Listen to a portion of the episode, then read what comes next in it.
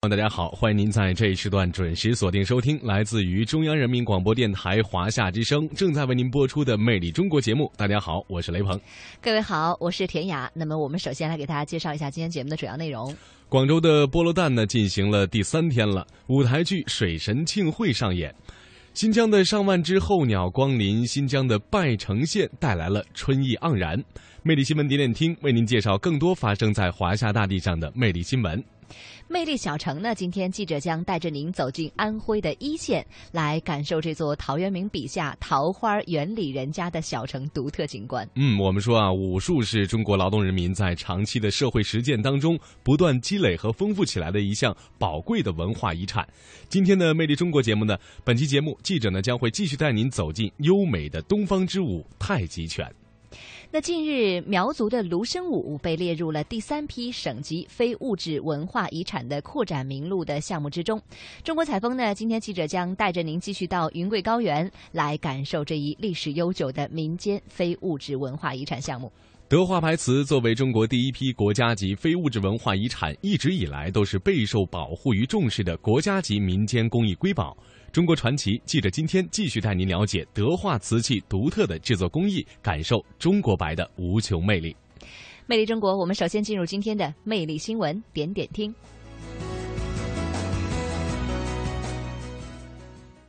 张开耳朵，用听觉感受，用听觉感受文化中国，活力中国，绿色中国，传奇中国，科技中国。华夏之声，魅力中国。华夏之声，魅力中国。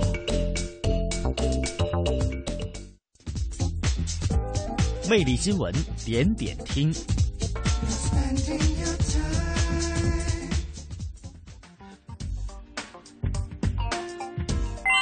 好的，魅力中国来到我们今天的魅力新闻点点听。第一站呢，我们继续来关注一下广州的菠萝蛋庙会。十一号呢是菠萝蛋的第三天了，上演了重头戏水神庆会。那今年的主办方呢，继续贯彻了中央的八项规定，按照厉行节约、文化惠民的原则策划活动，通过神话剧再现了各路水神到菠萝庙。巡游献宝、向南海神贺寿的热闹场面，节约了大量的时间和财力的成本。嗯，岭南文化内涵中啊，有非常丰富的水文化元素。这水神也是岭南民间崇拜的非常重要的对象。南海神庙呢，就是古代皇帝祭祀南海神洪圣的场所。这传说啊，每年的菠萝诞期间呢，天后妈祖、玄武大帝，还有西江龙母等各路海神都要欢聚南海神庙，来纷纷向洪圣大王祝寿，祈福百姓安康。嗯，那黄浦区文化馆馆长丁笑呢，就向我们记者介绍了，这届的水神庆会呢，延续了去年的方式。主办方呢不再劳烦各路水神的真身到会了，而是根据这一个传说创编了一场大型神话舞台剧《水神庆会》，通过不同的风格来展示岭南水神民族文化。南海神庙的镇庙之宝东汉铜鼓呢，也是出现在了在这次的庆会当中。好的，美丽新闻点点听的第二站呢，我们到新疆来关注一下候鸟。近日呢，上万只灰鹤、大雁、野鸭等候鸟呢，是抵达了新疆南部的拜城县乡村原野，给这里带来了春意盎然、生机与活力。详细情况，我们马上来听中央台记者发来的报道。由于拜城县木扎提河终年不断流，在沿河两岸形成了广袤的湿地。每到春季，大雁、灰鹤、野鸭就会如期而至。而今年南迁停留的鸟儿比往年明显增加。拜城县大碗旗农场亚克拉恰克旗村牧民比莱克图尔逊：早晨嘛，我们过来放牧的时候就看到有灰鹤，会给他们带一些食物做窝啥的。他们就会吃住，晚上都在这休息。可以看到上千上万只的飞鹤。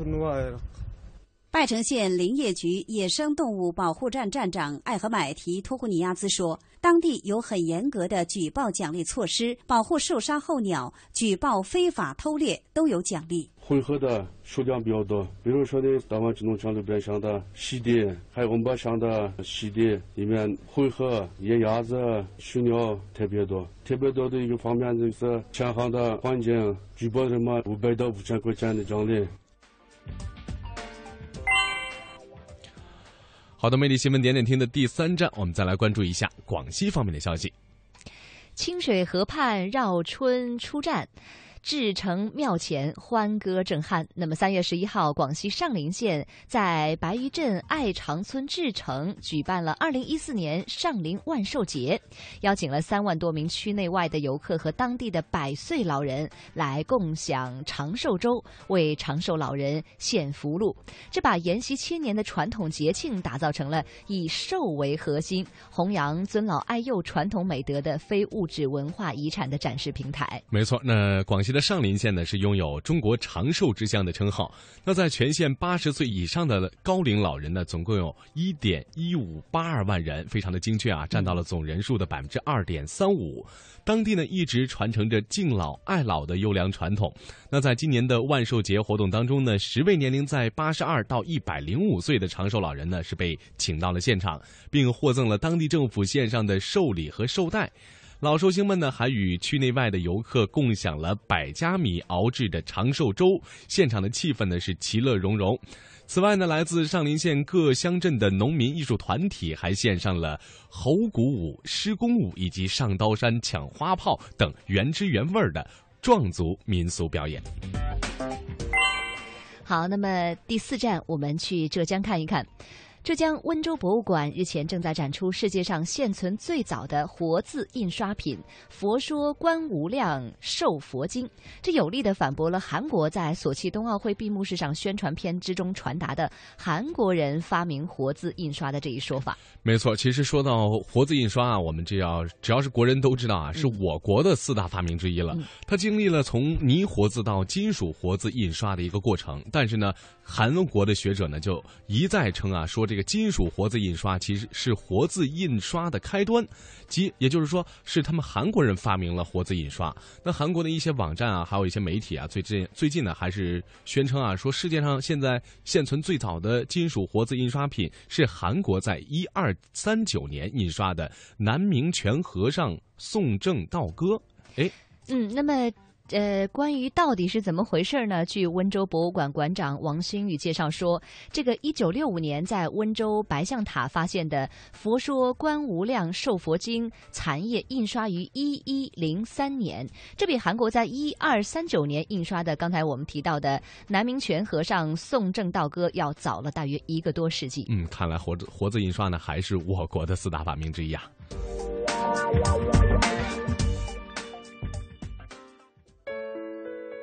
小体现精致，小会拥有无穷魅力。中国的许多小城里蕴藏丰富的故事，魅力小城。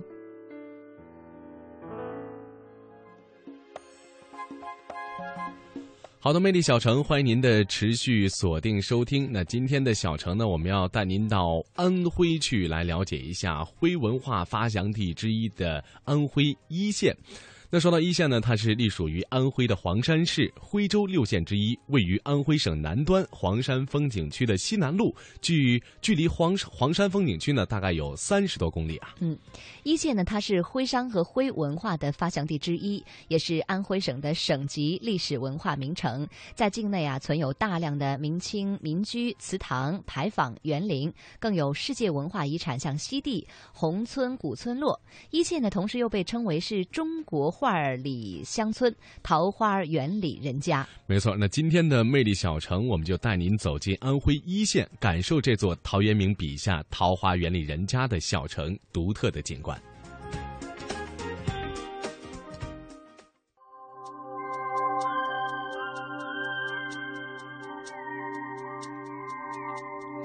一线位于安徽省南部，属于黄山市。黄山古时称为依山，依县便以黄山而命名。十六世纪徽商鼎盛，为这里留下了星罗棋布的古民居、古祠堂、古桥和古雕。作为徽州和徽商文化的重要发源地，一县自古就有“小桃源”的美誉，也被称为中国画里的乡村。唐代诗人李白有佳句。一线小桃源，烟霞百里间。这里四季分明，温和宜人。小桥下的流水在阳光中明媚的流淌，老宅的白墙青瓦在红橙黄绿的映衬之下格外迷人。山是眉峰聚，水是眼波横。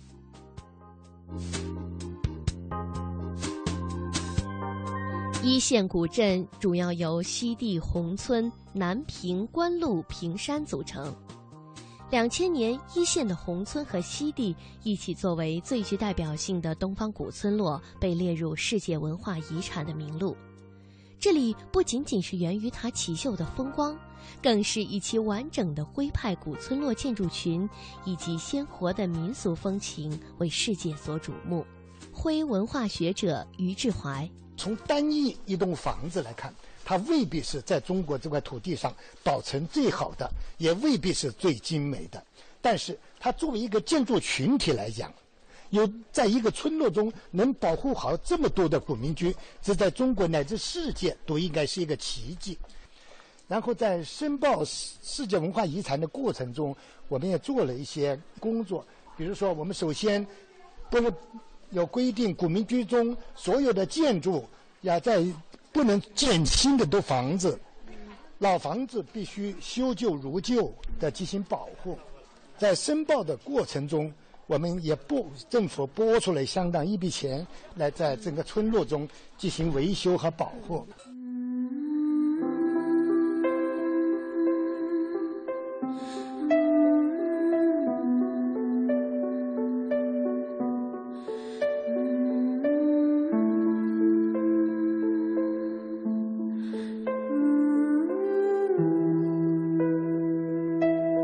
们说，想了解古代帝王的生活，请到北京去；想了解古代平民的生活，请到一线来。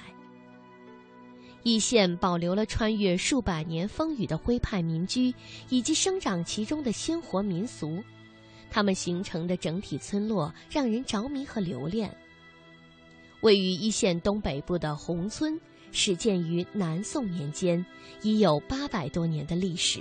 为徽州第一大姓氏汪氏子孙聚族而居的地方，这里水光潋滟，山色空蒙，群峰叠嶂，绿草茂林，于是被人们称作是中国画里的乡村，名不虚传。一线宏村导游郑芳芳，那宏村呢，作为这个皖南古村落的代表，年代呢也挺久的，它是。公元一一三一年，也就是南宋年间建村的皖南古村落有个共性，那就是聚族而居。一个村落，它往往就是一个家族聚居在一起。宏村呢，它是一个汪氏家族，三点水一个王字，汪洋大海的汪。呃，在明清时期呢，汪家的族人啊，大多数在外地经商做生意。可以这样说，宏村呢，它在明清时期是徽商的一个聚居地。啊，也是咱们这个地方这个徽文化发祥地之一。啊，宏村它为这个村落为什么取名宏村呢？因为在刚刚开始建村的时候，这个地方只有十三户人家，他们就希望自己的家园村落能够宏广发达，给这个地方取名为宏村。刚开始呢是弘扬的弘，公司旁的弘。到了清代乾隆年间，与当时的皇帝弘历相避讳。就改名为宏伟的宏，宝盖头的宏，这个名字它就一直沿用至今了。哎，那宏村的这个汪氏家族啊，在这个地方大概生活居住了几百年，很不幸发生了好几次大的火灾，将整个村落的房屋都给烧毁了。因此，在明代永乐年间，家族啊，他们这个徽商也崛起了，有了经济实力，然后家族也发展到了一定的规模的时候。他们就决定开始来规划自己的家园村落。规划的时候呢，十分的注重人工水系的安排。那个时候啊，当地人特别的注重这个风水啊、堪舆啊，他们就请了啊隔壁的休宁县一位有名的风水国师，叫何可达，让他来勘察整个村落的地形，就是我们过去讲的风水。风水大师呢，花了很多年，将附近的山川。走了一遍，他觉得这个地方地形从高空高山啊俯瞰，就像一头悠闲的水牛躺在青山绿水当中。他就建议汪家的族人啊，从后山引来山泉水，水系呢刻意的按照动物牛的一个消化系统来设计。现在我们讲宏村，它是牛形村，是这样子来比喻的。后山，呃，雷岗山是比喻成牛的头，房屋建筑群是牛的身体，水系是它的消化系统，有牛肚子、牛肠子、牛胃。在村落宏村啊，西边有一条河，河的上边有四座桥，过去有有这个木头桥，被比喻成牛的四条腿。啊，宏村就是一头悠闲的水牛，躺在这个青山绿水当中的。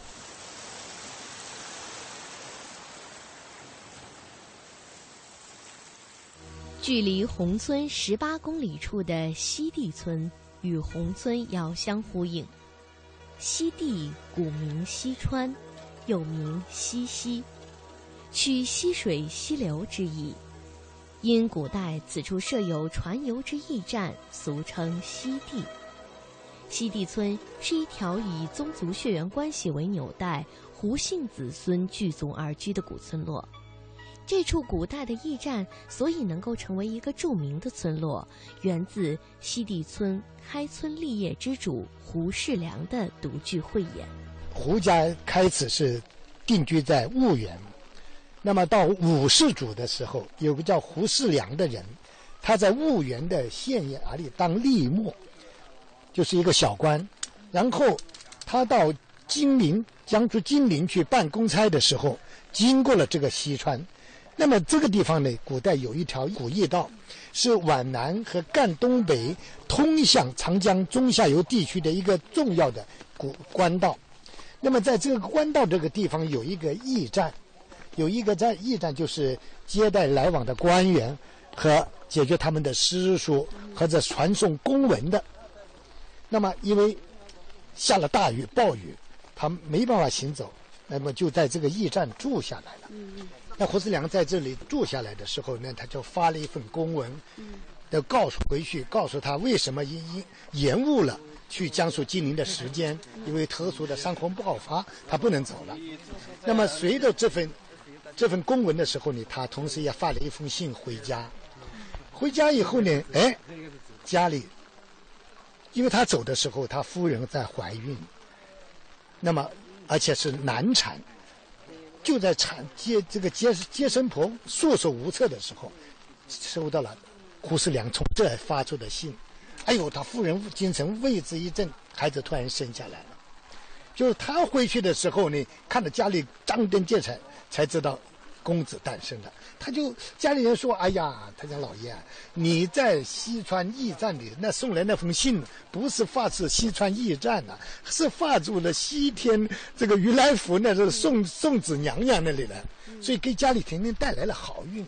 后来，所以呃，他迁居到这来的时候，首先是看到了这个地方风水特别的好。”古人迁居到哪一个地方的时候，都要引证哦，那个地方风水怎么好？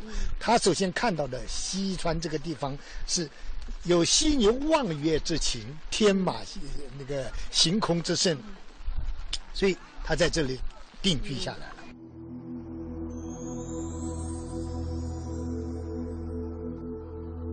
明代中叶以后，西地明经胡氏大兴土木。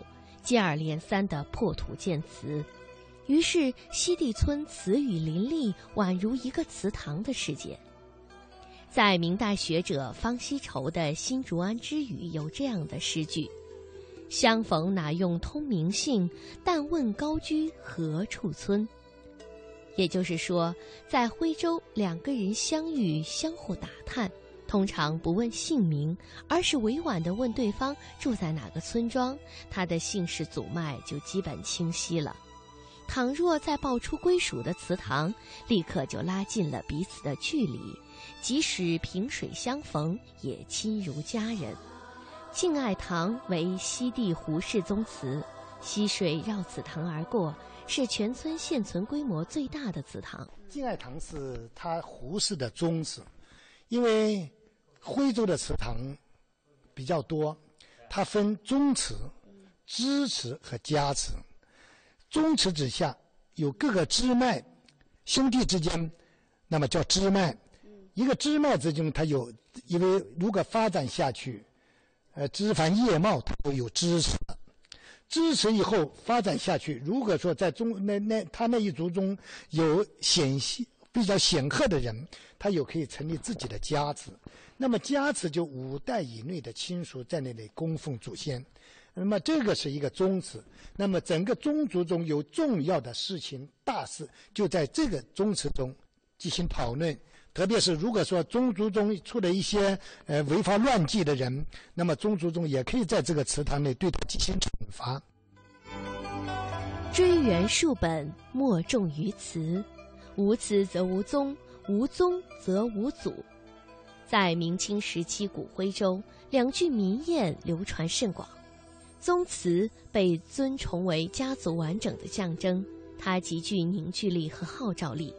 姓氏是家族的源头，祠堂是亲情的归属。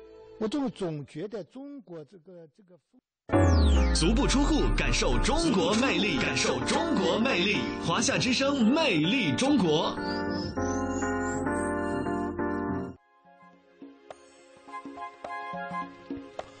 好的，魅力中国，欢迎您的持续锁定收听呢。刚才呢，我们带您到的是桃花源里人家安徽的一线。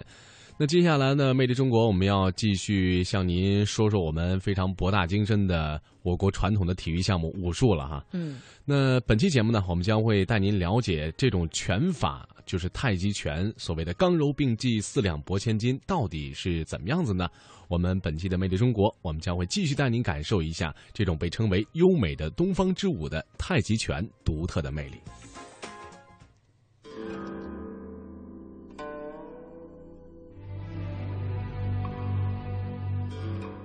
它被称作优美飘逸的东方之舞，它被视为中华民族的文化瑰宝。它是集颐养性情、强身健体、积极对抗等多种功能为一体的智慧型武术。本期《魅力中国》带您走进优美的东方之舞——太极拳。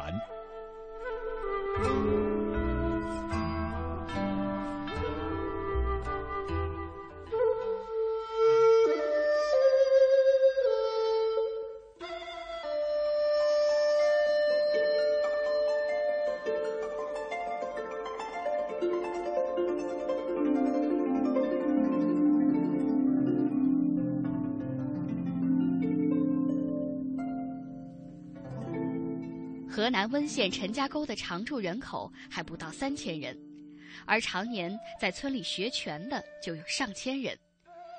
在陈家沟这个小村子里，大大小小的武术学校有二十多个，教练就有一百多人。然而，在二十世纪四十年代初，河南人民饱受战争和蝗虫灾害的双重摧残，陈家沟几乎没了人烟。多年以后，威震北京、名满江湖的陈氏太极拳第十代传人陈兆丕大师回到陈家沟，看到当时村里习武的人少之又少，加上在外多年，思想开通，所以决定凡是热爱太极拳的人，不管是不是陈氏子弟，都可以来学习太极拳。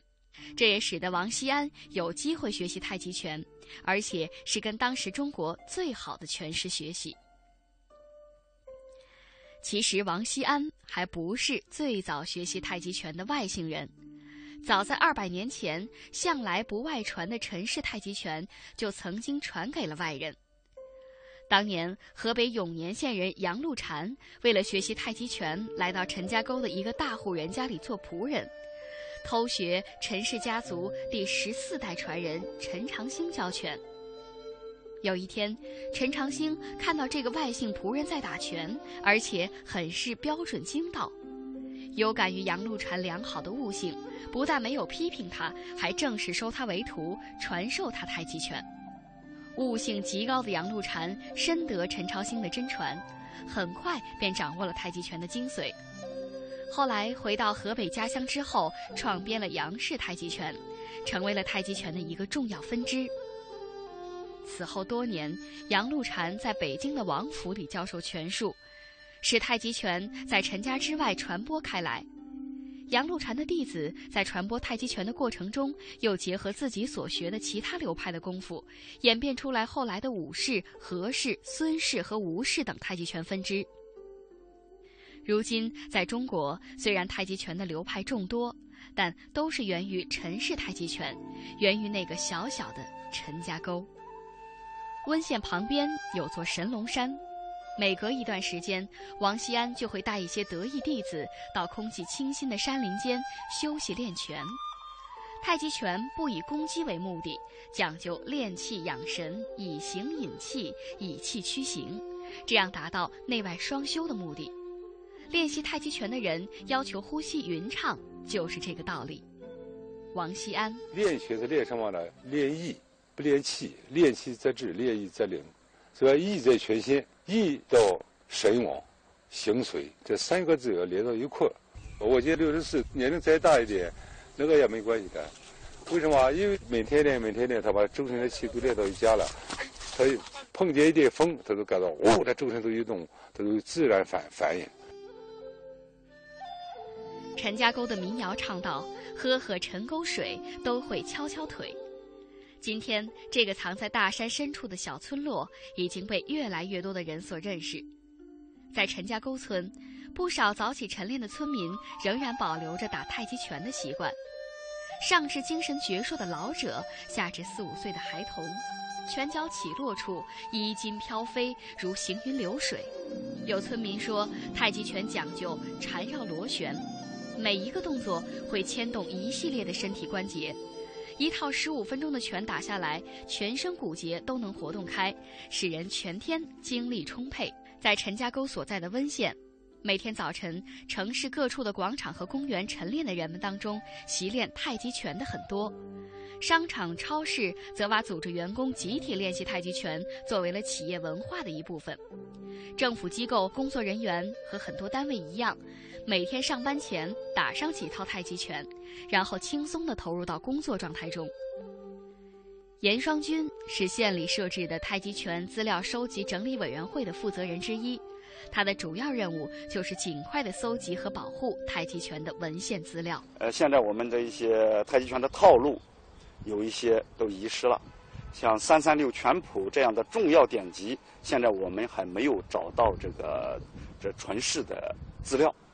呃，还有一些功夫呢，也进行了弱化。一些在当地当地传的很有名的啊，就是贴墙挂画，像这样的太极功夫，现在我们已经呃看不到了。那么这些呢，都需要我们呃当地就是政府加强对这个非物质文化遗产这个项目太极拳的保护。这里还有一个。严双军为搜集整理太极拳的资料四处奔波，但是收效却很小。不过每一次小小的发现都会让他兴奋不已。在下面，这个本来两个，你那边还有一个是一对子，这这个非常珍贵，它是见证着太极拳这个发源地的历史，创拳的历史是吧？这它就是很有效的见证之一。足不出户，感受中国魅力，感受中国魅力。华夏之声，魅力中国。好的，魅力中国，欢迎您的持续锁定收听太极拳。我们明天继续将会为您介绍。稍后呢是半年广告以及宣传，之后欢迎您继续锁定收听。二零一四同城金融云服务领航者央财云城强势登陆，登录三 w 点 cnfn 点 tv。或下载安卓手机客户端，即刻注册财富共享。这里有权威专业的投资机构，这里有热门抢手的理财产品，这里应有尽有。入驻央财云城，共创财富未来。央财云城，指尖上的金矿。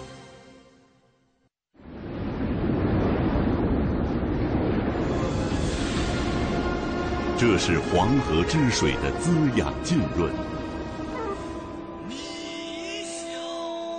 这是黄土高原的豪放之情，这是山间溪流的潺潺诉说，这是传统的见证，更是一种传承。大美中国，来到这里，你可以欣赏的远不止这些。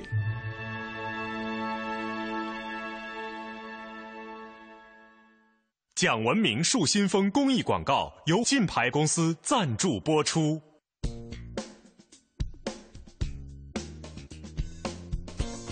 中国有九百六十万平方公里的土地面积，地区不同，差异很大。方言语调东西南北，经济变迁层次多样。想寻找中国的魅力。请您继续收听《魅力中国》，魅力中国，聆听一小时，感受全中国，感受全中国。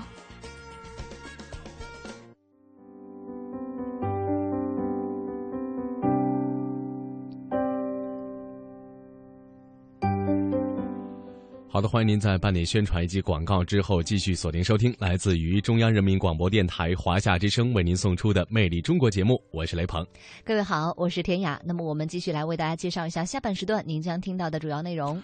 近日呢，苗族芦笙舞呢被列入了第三批省级非物质文化遗产的扩展项目名录。那今天的中国采风，我们的记者将会继续带您感受这一悠久的民间非物质文化遗产芦笙舞。德化的白瓷啊，作为中国第一批国家级国家级的非物质文化遗产，一直以来呢都是备受保护和重视的国家级的民间工艺瑰宝。那么在今天的中国传奇的这个板块当中呢，记者继续带您了解德化瓷器独特的制作工艺，来一同感受中国白的独特魅力。好的，美丽中国下半时段，我们把节目我们的节目呢是马上开始。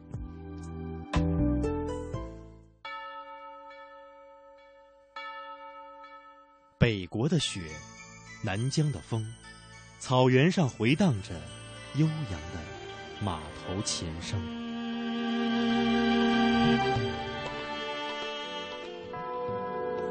江南的水，北方的城，街道上传来熟悉的歌声。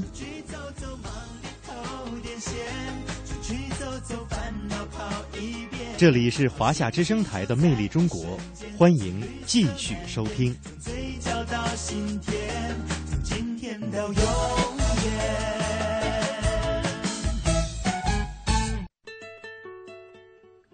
看，东西南北何其辽阔；听，古韵今曲五彩缤纷；说，典故传说正文杂史。中国采风。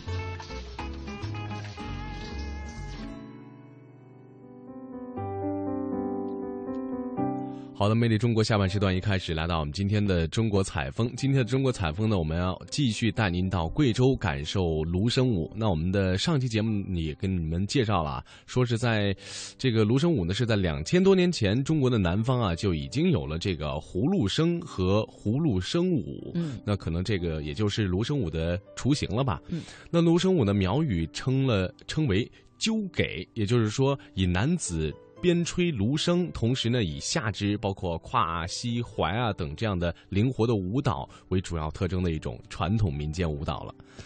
呃，那么芦笙舞呢，它现在流流传非常的广泛啊，已经普及到各个苗族地区了。其中有以贵州东南部、西北部和广西西部山区最为活跃。嗯，没错。那在那里呢，人们从这个小的时候呢，就开始已经学习芦笙和跳芦笙舞了。呃，而且呢，年轻的小伙子呢，如果不会吹芦笙的话，就可能成为这个就不能成为这个女孩女姑娘嘛择偶的一个重要的条件了。嗯，所以说你在当地会不会跳芦笙舞呢？非常可能会是当地是不是能够受到别人尊敬和爱戴的一个非常重要的条件哈。特别是这个年轻的姑娘们啊。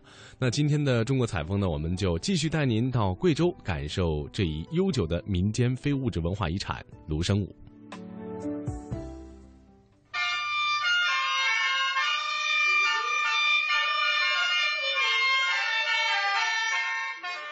东家是非常喜欢歌，啊，歌芦笙。这不求什么的，就是有一点吃，这就乐，以乐为主。歌养心，饭养生，啊，这样我们的芦笙一如果是一吹芦笙起来，就每一家每一户人都自己跳起来，不要有人喊着，自己就出去了，到鼓楼边去集中。五十多岁的张海出生在广西省三江县的竹洞村，是土生土长的侗族人。他一岁的时候，父亲去世，母亲靠务农维持着一家的生计。就是我自己自学，偷学，就是一个人一个人记的，记的，走路都一天，哎呢哎呢呢哎呢哎，就是一句一句的学。爬田呢也是这样，就是这用气，都把那句子哼下来，就是这样的爱好。张海对芦笙的痴迷和天赋，使他的吹奏技艺几乎是无师自通。在修水库的十年里，张海从一个十四岁的少年变成了二十四岁的青年，并且练就了吹芦笙的绝技。那时候呀，现成的芦笙曲子很难找到，歌本也少得可怜。张海就把许多汉族的歌曲复杂的曲调声记下来，再改编成适合芦笙演奏的。于是呢，很快他就开始和村里的芦笙队开始走村串寨的演出，在侗族的山寨里也是小有名气。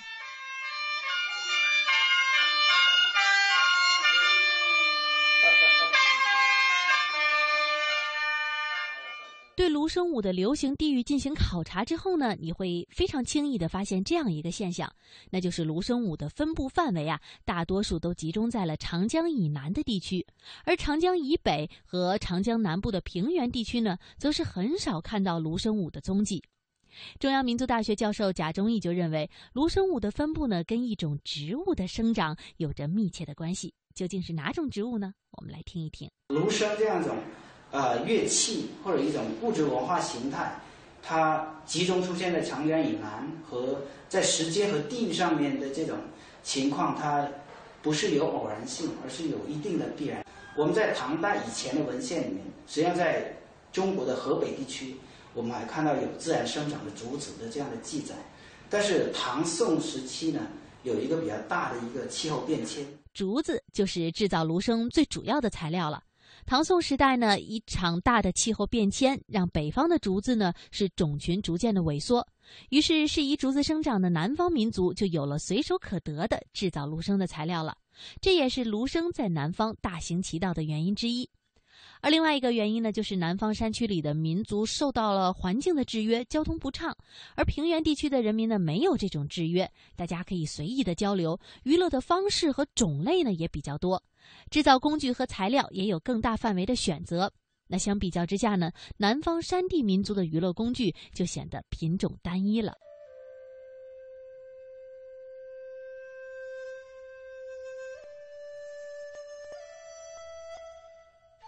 和很多的艺术门类一样，在众多的需求当中，最重要的需求呢，是莫过于传宗接代了。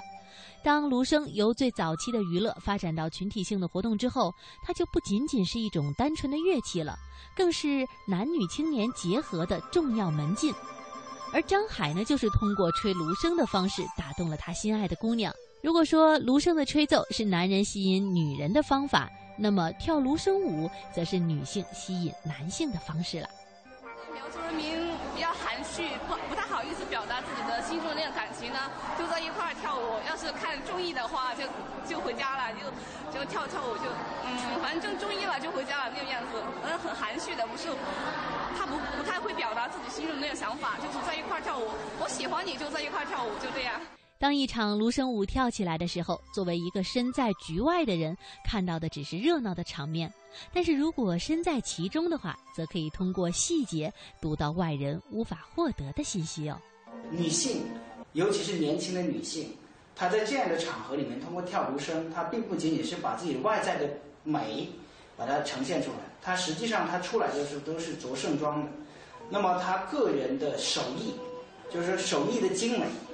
以及包括家庭的经济能力，只要通过一个女性的着装能够呈现出来。对于女性来说，她们更多的是关注吹奏芦笙的男人们的身体协调性怎么样，头脑是否灵活，反应能力、组织才能也很重要。那这些呢，都是女人衡量丈夫的重要条件。忘情于吹奏的男人，他们任何细微的表现都逃不过细心的女人的。常常是在一场芦笙还没有吹完的时候，女人们就已经选中了心仪的对象。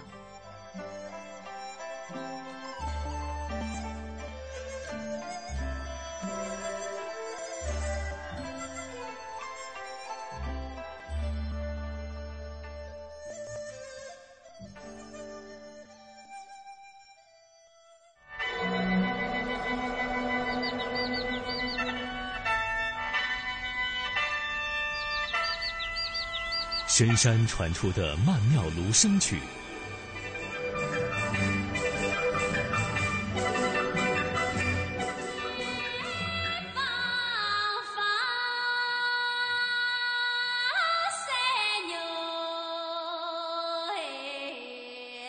天外飞来的婀娜锦鸡舞，男女老少都爱跳这种舞蹈。他基本上还是模仿着那个锦锦的那个动态去做。吹一口好芦笙，跳一首好舞蹈，你准备好了吗？魅力中国，我们走进贵州苗寨，一起跳起芦笙舞。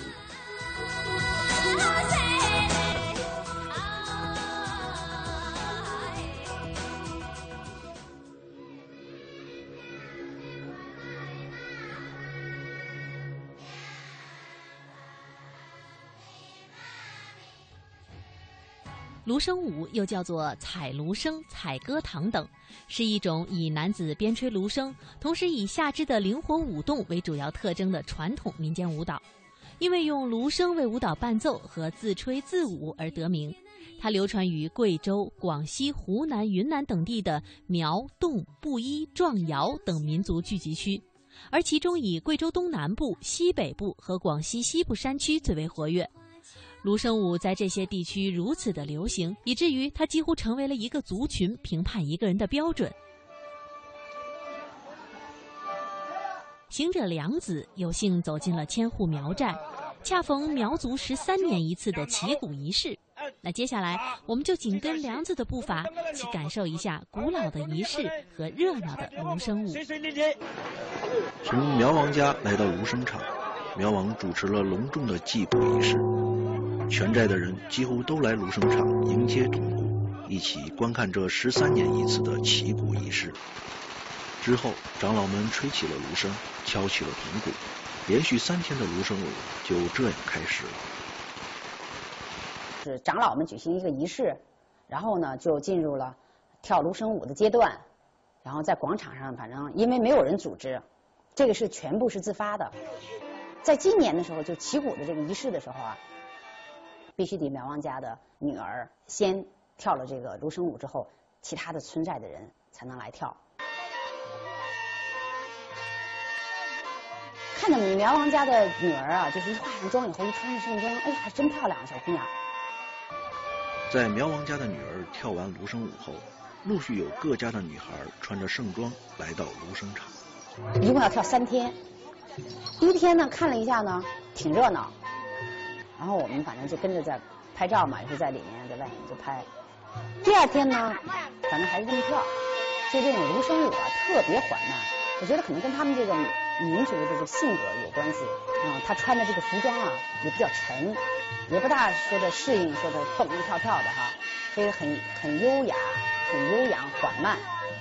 然后呢，随着这个芦笙的节奏，因为它这个整个配的都是呃。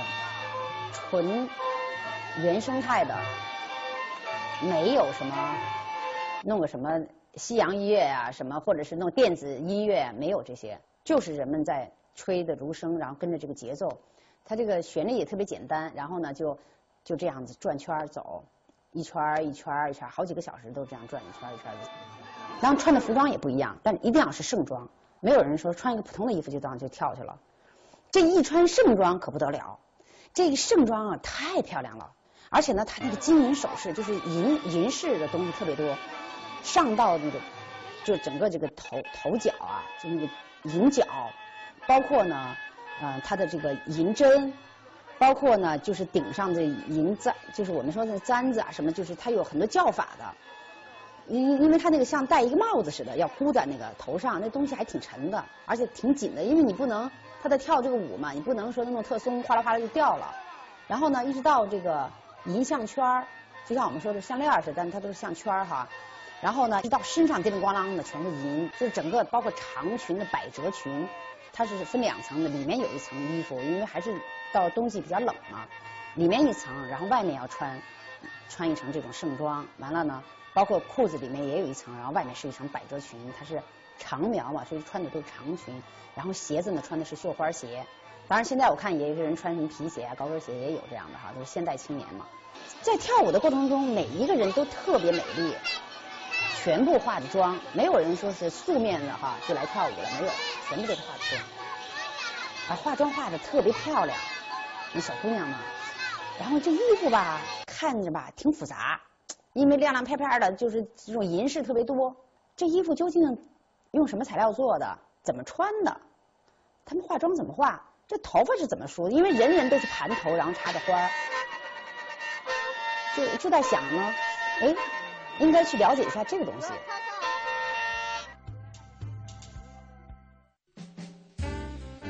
中国传奇。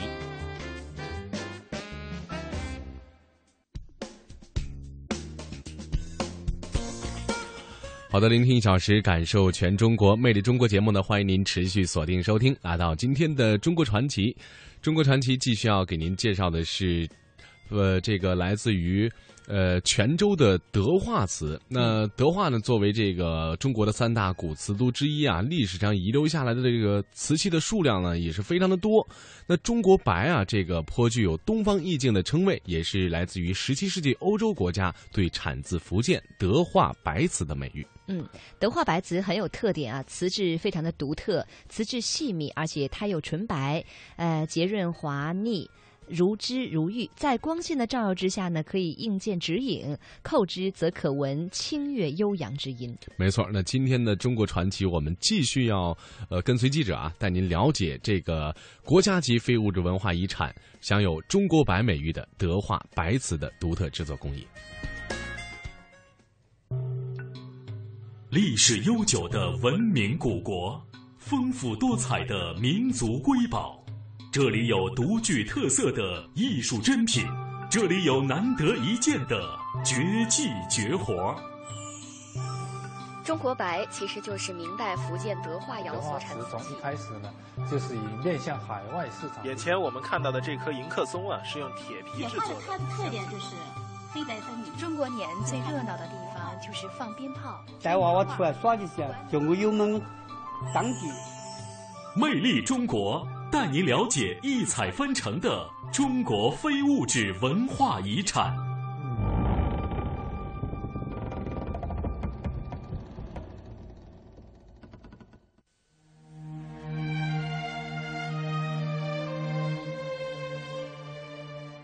欢迎继续收听《魅力中国》节目。今天我们在节目当中向您讲述的是中国白德化瓷的故事。德化瓷塑擅长把刻画各种人物的性格特点由表及里，展示细腻生动的神情风韵。人物的形态往往刻画的生动准确，以犀利流畅的笔法表现出衣褶纹理的层次和深浅变化。由于做工严谨，人物的塑造具有形神兼备、出神入化的艺术风格。代表了德化瓷塑在中国瓷塑艺术史上的地位。高级工艺美术师张南章，为什么历代的窑工都在祭祀的这个窑坊工呢？其实啊，这是一种德化窑的一种哈善于革新的一种精神的一种啊一种传承啊，不仅仅是祭祀一个人，而是祭一种精神的一种继承了。所以我们历代的德化窑从这个你看大胆的从柴窑啊。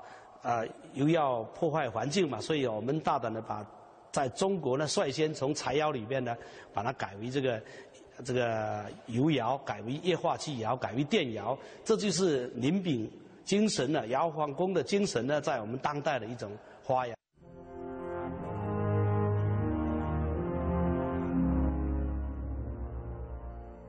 每年德化艺人都有自己膜拜的神灵。这里供奉的不是财神，不是送子娘娘，而是窑神。每年的农历五月十六日就是供奉祭拜窑神的日子。德化陶瓷创新精神化身窑方工林炳，这位曾经的窑工师傅，成功的将小窑拱成大窑，为德化陶瓷业的发展做出了重大贡献。后来。瓷都人把他奉为窑神、窑坊公，参与祭奉的不是一般的善男信女，而是当地那些从事陶瓷业的人们。高级工艺美术师张南章告诉我们，一些陶艺的作坊里面的艺术家们，他们都把每年里面的最新的这个设计的产品呢，拿到这个窑坊宫的那个那边去祭祀，啊，不用其他的食物，这种独特的用。创新作品来祭祀一个哈这个历史上的人物，祭祀一个摇晃宫呢，可以说是在全世界啊，可以说是独一无二的一种文化，啊，这也是德化人哈今天为什么能够走出国门哈，他们一直的心中一直啊这个传承的一种精神，就是革新的精神。德化陶瓷在中国当代陶瓷发展中，无论在工艺技术和艺术创作设计方面，都有新的提高。和拓展，不仅生产大量优质的日用陶瓷产品，同时创作了许多优秀的艺术陶瓷作品。现在苏清河已经年过花甲了，他唯一想做的就是想利用好这块土地，在闲暇之余多创作几件作品。苏清河现在正在制作一个以中国古代神话传说中月亮里的仙子嫦娥命名的嫦娥一号。我今年去创作这个，所以做比较复杂啊，工艺比较呃难度比较高的一件比较大型的作品。这个作品我是体现了什么？我们国家这个嫦娥一号这个卫星上月球探测啊，还有这个月亮啊，因为这个嫦娥是在月宫里面，所以说我们这个卫星嫦娥月。一号卫星要上月球探测，所以，呃，这个嫦娥的仙子了出来欢迎散花欢迎。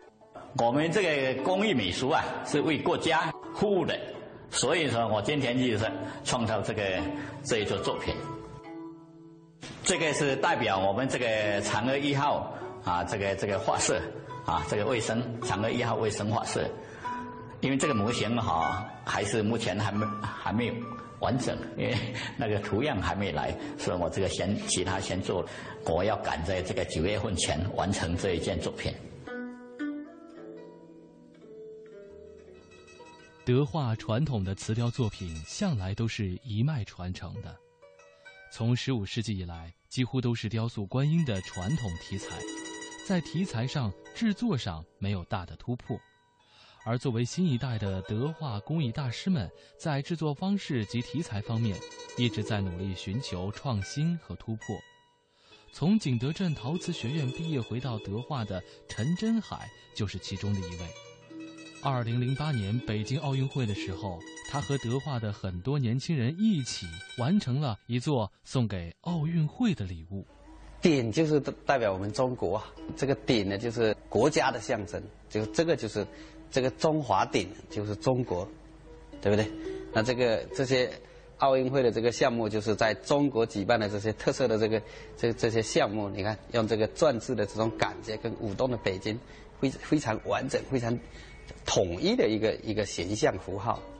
那这边呢，就是用这个最代表性的这个鸟巢，把把它把这个符号提炼出来，然后体现一个时间。那这个时间呢，是用这个。长城万里长城的这种，把它虚化的这种感觉，又把这个二零零八的这个这个这个数字把它强调一下，再做下去，把这些云朵啊，就是把它再补进去的时候，这整条在远处看，这就是一个飘带或者一条龙啊，这个中华龙嘛，好，这个这是一种感觉。第二个呢，就是就是这个整个的长城的这种感觉。好像很长，万里长城，万里万里长，这种感觉，啊，把这个长城的这个气势把它表达出来。这个整个作品的名字就叫二零零八。虽然眼下在德化有一批中青年艺人在努力继承传统的手工艺雕塑技术，但传统的手工艺雕塑技术正在逐渐的被现代化的生产所取代。越来越多的制瓷艺人变成了制瓷工人，同时，由于生活方式的改变和外来文化的影响，现在很多德化年轻人都不愿意投身到这一学习周期长、见效慢的传统行业。在当地，国家级的工艺大师多在六十岁左右，有人亡技失的担忧。德化陶瓷博物馆馆长郑炯兴告诉我们：德化瓷它这个烧制技艺当中呢，蕴含着很多我们现在后人呢应该要学习的这些品质，那就是要学习他的这种呢，专心致志于这种陶瓷雕塑技艺，那么心无杂念，不被这些功名利禄啊，还有经济利益啊这种所诱惑的这种境界。这是我们后人呢需要学习的，他的陶瓷的制作技艺呢，也是我们应该要很好的继承跟发扬下来的。它的每个细部的刻画，包括它的整个比例、造型，它都是精益求精，而且呢，它的都是非常合理的。特别我们学习它的神印这一条，人们可以从它观音的造型当中呢，看出观音这个人物呢是非常。慈祥，非常受到人们尊敬，而且能够普度众生，这样一种感觉，所以这是大家应该非常应该要认真去研究、学习、去揣摩的地方。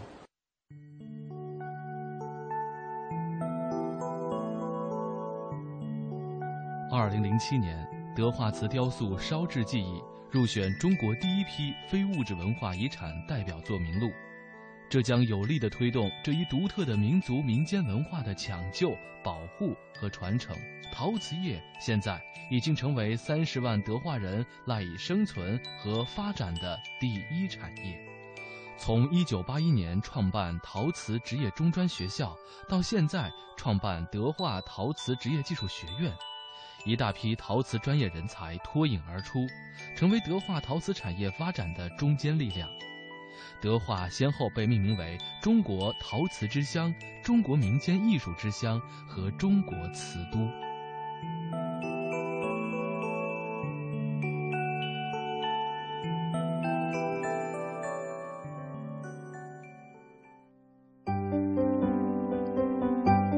好的，那以上呢就是我们本期《魅力中国》节目的所有内容了。主持人田雅、雷鹏，感谢您一个小时的收听和陪伴。我们下期节目再见喽！明天再见，再见。我在这里，丰富详尽的世界动态在这里。我在这里，权威迅捷的财经讯息在这里。世界呢正处在一个大发展、大变革、大。我在这里，激情四射的跳跃音符在这里。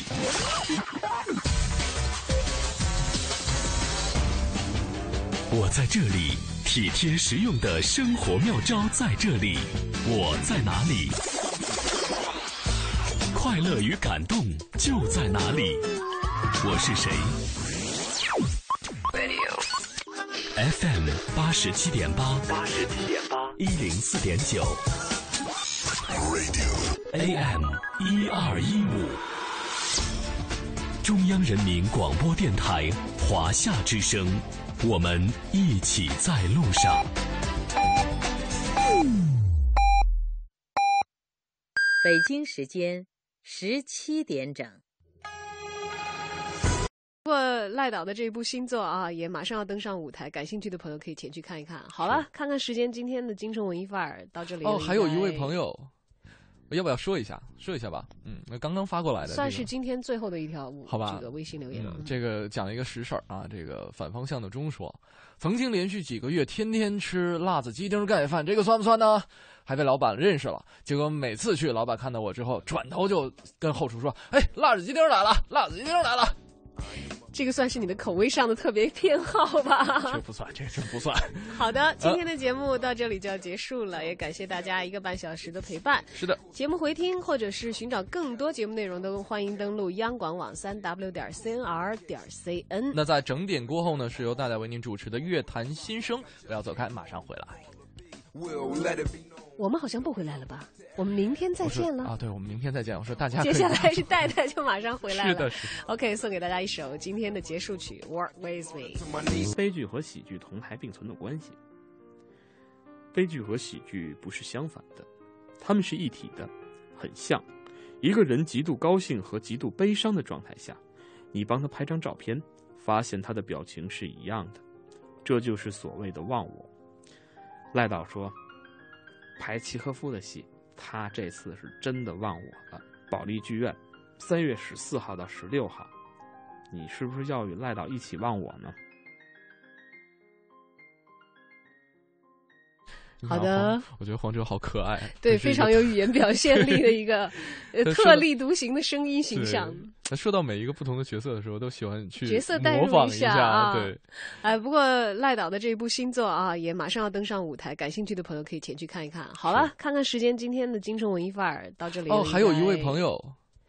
要不要说一下？说一下吧。嗯，那刚刚发过来的，算是今天最后的一条，好吧？这个微信留言，这个讲一个实事儿啊。这个反方向的钟说，曾经连续几个月天天吃辣子鸡丁盖饭，这个算不算呢？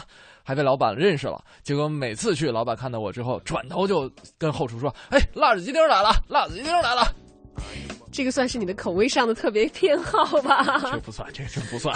好的，今天的节目到这里就要结束了，也感谢大家一个半小时的陪伴。是的，节目回听或者是寻找更多节目内容，都欢迎登录央广网三 w 点 cnr 点 cn。那在整点过后呢，是由大家为您主持的《乐坛新生》，不要走开，马上回来。我们好像不回来了吧？我们明天再见了啊！对，我们明天再见。我说大家 接下来是戴戴就马上回来了。是的，是。OK，送给大家一首今天的结束曲《Work With Me》。